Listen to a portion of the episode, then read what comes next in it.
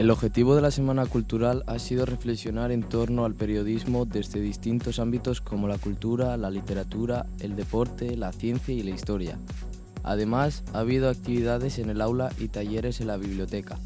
Las mesas, los encuentros, las charlas, coloquio, nos han ayudado a pensar y construir juntos más allá de la inmediatez y destello de nuestros teléfonos móviles. En esta reflexión pausada y sincera es donde radica en el verdadero aprendizaje. Estas jornadas han servido para despertar vocaciones como el periodismo o la biología y escuchar otras voces que nos han servido para inspirarnos y aprender para nuestro futuro.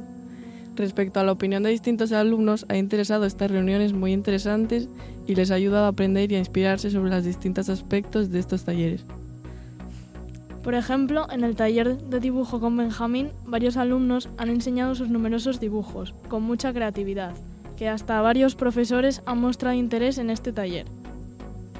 En el taller de autor Eduardo, al final varios alumnos quisieron leer varios libros y que este preciado autor volviese al centro para otra charla con más preguntas y muy interesante.